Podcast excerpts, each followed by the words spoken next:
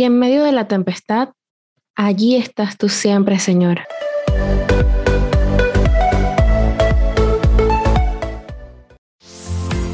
Sean todos bienvenidos a un nuevo episodio de Granito de Mostaza Express. Les saluda Mari, Mari Gómez, y quiero comentarles que el episodio de hoy, yo creo que ya he dicho esto antes, pero no importa, no importa. Este episodio es bien corto, o al menos eso espero mientras estoy aquí grabándolo. Primero porque estoy algo cansada, debo admitirlo, yo soy súper sincera, este, este espacio es tuyo y es mío, pero en mi caso, que soy la que lo está como desarrollando de primera mano, me gusta ser muy sincera, no me gusta llegar aquí como anchor, presentadora, host, televisión, que todo está perfecto, sino que se trata de hablar de la realidad, ¿no? De lo que estamos viviendo. Y hoy estoy grabando esto un viernes a las casi 11 de la noche porque estaba programado para hacerlo, porque quiero hacerlo, porque el tema lo tengo súper fresco, porque fue algo que me pasó hace dos días apenas, pero eh, al mismo tiempo el cansancio está como que, hola Mari, es viernes, ya basta, y ahorita los vecinos están bajando con música súper fuerte, así que si escuchas la música, tú ignórala por un segundo, es algo momentáneo.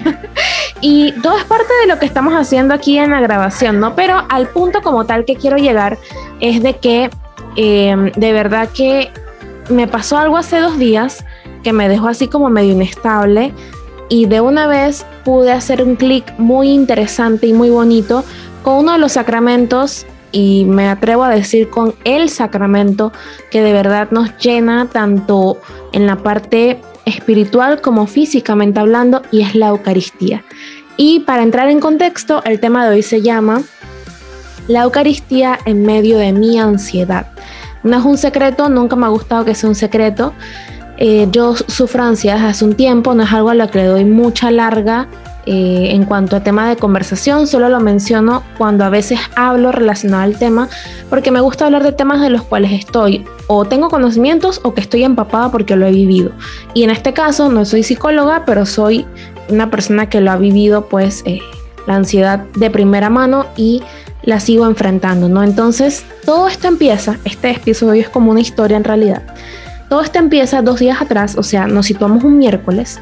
Yo estoy en mi lugar de trabajo, que la verdad es que a pesar de que es una carga de trabajo pesada y movida y es un ambiente donde prácticamente no tienes tiempo para eh, vaguear, como decimos en buen panameño, de no hacer nada, es un ambiente muy bueno, las personas son increíbles, y de verdad te sientes a gusto con tu trabajo y te sientes retado en el buen sentido. Entonces, diciendo esto, yo no tenía ninguna, por así decirlo, lógicamente hablando, ninguna situación o no tenía ninguna razón para estar con ansiedad ese miércoles, hace dos miércoles, cuando pasó esto.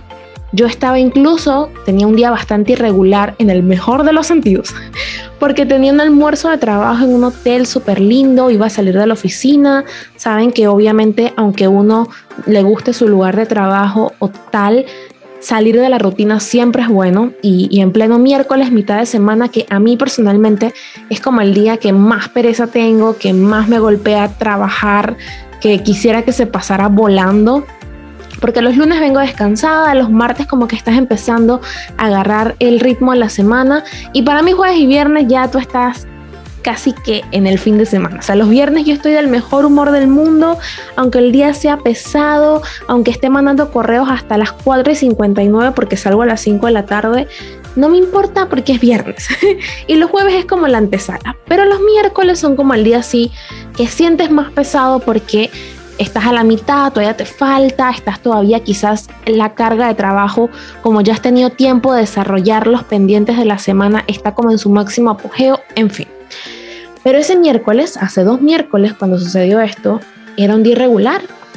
Tenía un evento especial donde iba simplemente a escuchar, no tenía que hablar, iba a comer rico, iba a salir a la oficina, eh, eran varias horas, no era una hora, sino que eran como tres horas.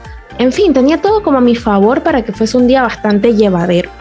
Sin embargo, tuve lo que considero a mi criterio eh, lo que fue eh, la primera crisis en todo el 2022 de ansiedad.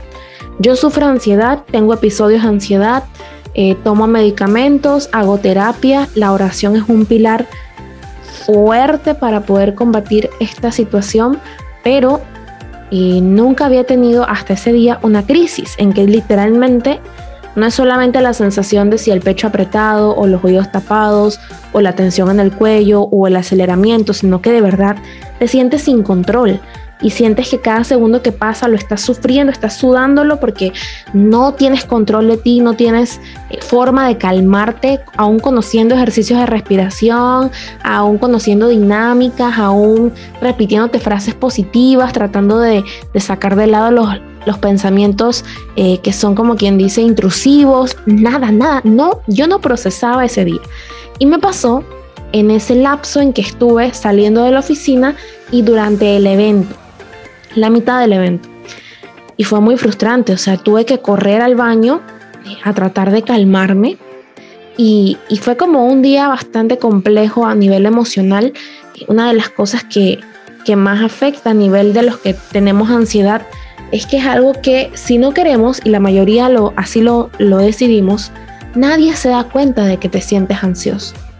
Porque es algo que más bien somatizas en tu cuerpo, pero a nivel interno. Tú lo estás sintiendo, pero no es que estás llorando, no es que estás gritando, no es que estás temblando. O sea, no hay, al menos en mi caso, un diagnóstico, un diagnóstico no es la palabra, no hay un síntoma físico que me puedan mirar raro como que, Mari, ¿qué te pasa? No, o sea, yo puedo estar sonriendo, hablando, callada en mi puesto trabajando y puedo estar muriéndome de la ansiedad, pero nadie lo va a notar a menos de que yo lo diga. Y obviamente no lo dije, porque es algo que, como les digo, en ocasiones como estas, amerita mencionarlo, pero no es que uno ande por ahí con la etiqueta en la cabeza como que, hola, soy ansiosa. eso no, eso no. Entonces, eh, este episodio que al final, en el momento, por la desesperación y por, por la necesidad también de urgencia, ¿no? Tenía que volver al, evento, tenía que seguir rindiendo en mi trabajo cuando volviera a la oficina. Era apenas mediodía, no podía salir huyendo a mi casa. Tuve que tomar un medicamento que tengo recetado que eh, ayuda como a bajar la intensidad y literalmente te pausa la ansiedad, como que es una fuerza, una camisa de fuerza.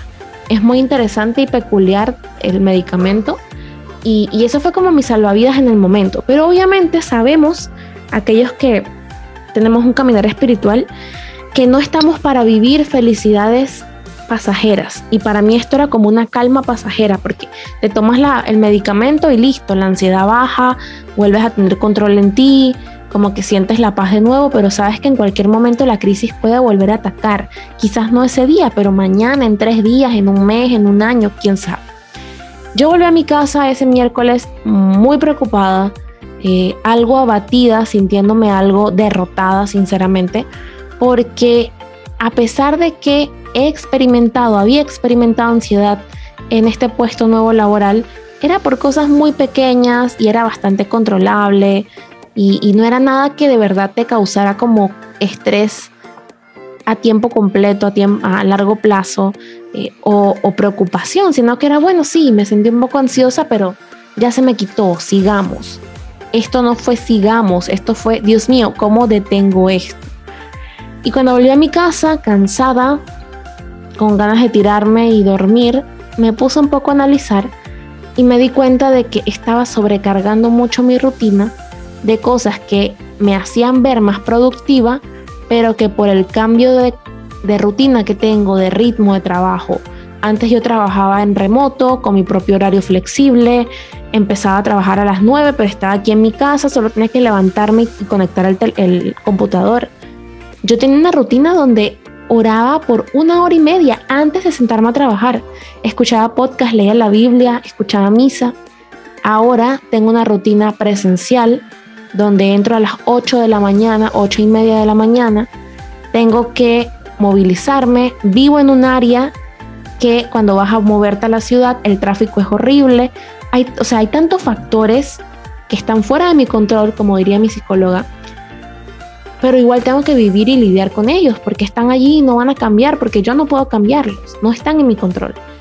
Y este cambio de rutina, de ritmo, que obviamente es mucho más movido, más intenso, más demandante, Aún así yo quería, por ser la más organizada, productiva y que siempre cumple y nada abandona, porque ese es como un problema que tengo desde hace un tiempo, que me cuesta mucho y me siento mal cuando abandono algo, un proyecto, una meta o algo, porque de una vez siento la derrota encima, aunque por dentro yo sepa que es la mejor opción y la decisión más sana, dejar eso, ¿no?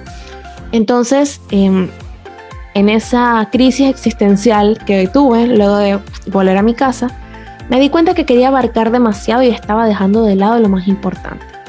Y es que tenía muchas semanas sin escuchar la Eucaristía en la mañana y tenía muchas semanas paralelamente imponiéndome una rutina igual de intensa que cuando estaba, cuando estaba trabajando remoto, sabiendo que no me alcanzaban las energías porque no eran las mismas, ni tampoco el tiempo, porque era otra, otro tipo de cronómetro. A lo que quiero llegar es que al día siguiente llegué con mucho miedo al trabajo de, de poder volver a experimentar esto, tenía miedo de que me volviera a pasar. Pero la noche anterior yo me dije, Mari, está bien que tengas rutinas, está bien que quieras ser organizada, pero ponte a pensar que a veces la vida simplemente fluye y tienes que dejar que actúes de acuerdo a lo que te hace feliz. Y puede que lo que te hace feliz hoy no te viene tan bien mañana. Entonces no marques rutinas más de las que ya tienes. Ya el trabajo de por sí es una rutina. Y lo que hago para movilizarme de ida y vuelta es una rutina. Entonces el jueves hice un experimento interesante y me levanté y dije, no voy a seguir ninguna rutina. Voy a tratar, sí, de hacer algo antes de empezar a trabajar, porque siempre llego como una hora antes de la hora de ingreso y es una hora que estoy ahí como que, bueno, puedo hacer lo que quiera. Pero no voy a estar imponiéndome si que tengo que escuchar esto, que tengo que hacer esto y así. Y llegué ese día al trabajo, como de costumbre, una hora antes, desayuné, y cuando quedaba más o menos media hora, quedaba más o menos media hora, que es el tiempo que, que generalmente me quedo ahí como que, bueno, puedo hacer lo que yo quiera en esta media hora. En vez de seguir mi rutina, muy productiva, muy así la mar organizada y controladora del tiempo, me entró unas ganas increíbles de escuchar misa. Obviamente no puedo ir a un templo, pero tenía ya fichado, como decimos en buen panameño, el canal de YouTube que transmite la Eucaristía que yo veía estando en casa y trabajando remoto hace unos meses. Y dije, la mira, hoy dura 29 minutos, justo el tiempo antes de empezar a trabajar. Y no les puedo explicar la paz, las respuestas que encontré a través de la homilía de ese día.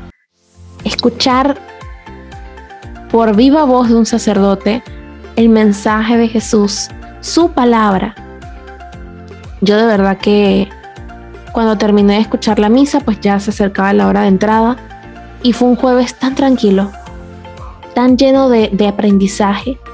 Y algo que me gusta decir mucho y creo que es algo que todos deberíamos hacer, no solamente los que tenemos que hacerlo porque nos los recomendaron en terapia, sino que debemos estudiarnos, ¿sabes? Así como tienes tiempo de ver a los demás y estar escaneando cada movimiento, cada palabra, cada cosa que hacen, cuántas cuántas bolsas tiene, qué ropa usó, si se copió de ropa, etc. Estudiémonos a nosotros. Y yo me di cuenta en ese estudio que hice, con mucha compasión en medio del estrés que tenía, que yo quería imponerme demasiadas cosas. Nadie me estaba diciendo, Mari, haz tal cosa. Yo misma me lo imponía por sentir que estaba cumpliendo con parámetros, que estaba cumpliendo una rutina impuesta, etcétera, etcétera. Y escuchar la Eucaristía me abrió los ojos y me dijo, quizás no puedo escuchar la Eucaristía todos los días, porque quiero intentar de que no tener una rutina, sino que de acuerdo al día, pues ver qué, qué sale y qué hago y, en qué ocupo mi tiempo en esa media hora, 40 minutos antes de empezar a trabajar. Y me dije, pero qué bonito es que justo después de esta tempestad que tuve, lo primero que yo quiero hacer al día siguiente es escuchar misa.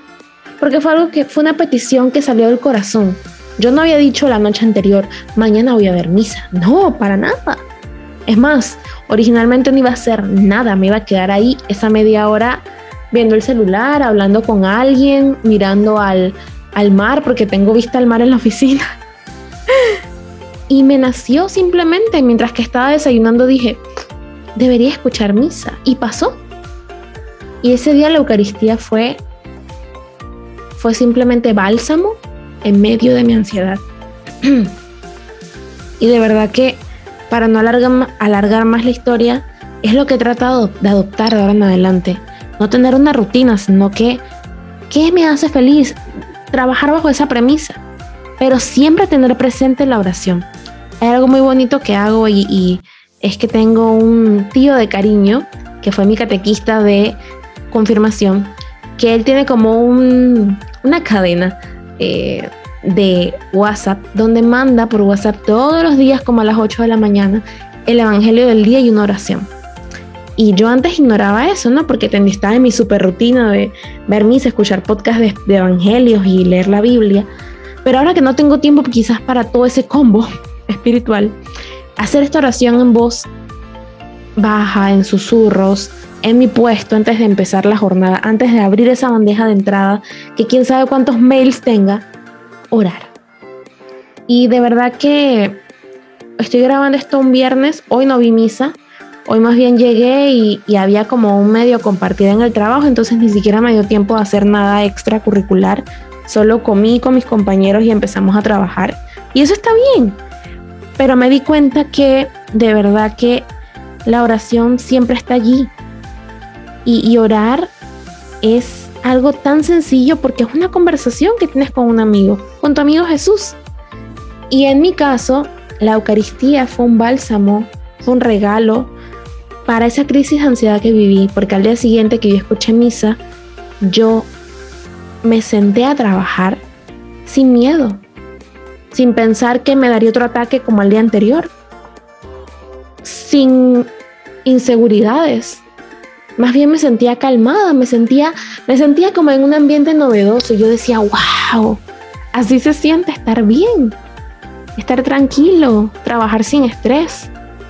En fin, yo solo quería compartirles esta historia porque aquí está la importancia de los sacramentos y no quiero como enfatizar, quizás lo vaya haciendo en próximos episodios, pero no quería enfocarme en un sacramento o en todos los sacramentos porque no estamos para hablar de la teoría, sino para entender cómo en medio de la Eucaristía, la confesión, la unción, ya sea la vocación matrimonial o sacerdotal, etcétera, la penitencia, podemos de verdad ser felices, sentir esa paz, aliviarnos de tantos males de salud mental que están abatiendo a tantos jóvenes. Y bueno, para no extenderme más, esto fue lo que sucedió. En resumen, puedes cambiar tu rutina, puedes dejar cosas, puedes bajarle dos o tres a tu intensidad de cómo te manejas como persona, pero no le bajes a la oración. Busca los sacramentos, Busca al menos una vez al día hacer una cosa que tenga que ver con orar con la palabra. Una lección divina, leer las lecturas del día, ir a confesarte, escuchar misa, escuchar un playlist de música católica mientras que trabajas o estudias, bueno, mientras que estudias no, pero mientras que trabajas, todas estas cosas ayudan un montón. Entonces es mi invitación de hoy. Y como dice el título de este tema, la Eucaristía como como medio para calmar mi ansiedad, de verdad. Espero que esta historia, que quizás no te identifiques tanto, pero espero que sí, en alguna parte, sea como una invitación a eso, a que vivamos los sacramentos, porque no sabes cuánto cambio, cuánto bien pueden hacernos. Así que con esa premisa te dejo hasta aquí. La próxima semana tenemos otro episodio cargado de reflexiones.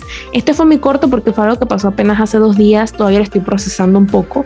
Estoy empezando a dejar que fluya todas esas actividades que siempre tengo pendientes. Eh, hoy fue hoy viernes que grabo esto. Fue un buen día de verdad, productivo pero tranquilo. Y pues oro y espero que puedas orar tú también. Primero porque tengamos días así. Segundo por este proyecto y yo voy a orar por ti. No sé quién está escuchando del otro lado, pero si estás escuchando, quiero que sepas que estás en mis oraciones. Y si quieres que ore por ti en nombre propio, mándame un DM.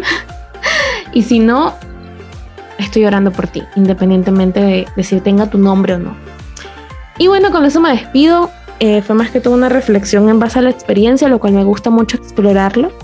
Yo soy Mari Gómez, me encuentras en Instagram como arroba Marie Gómez L y recuerda seguirnos en arroba como un granito de mostaza PTY, donde vas a encontrar también los episodios anteriores del podcast. Síguenos por aquí por Spotify, comparte esto con tus grupos de WhatsApp, en tus historias, para que podamos llegar a muchas más personas y muchas más personas conozcan que si tuvieran fe como un granito de mostaza, ¿qué no podrían hacer?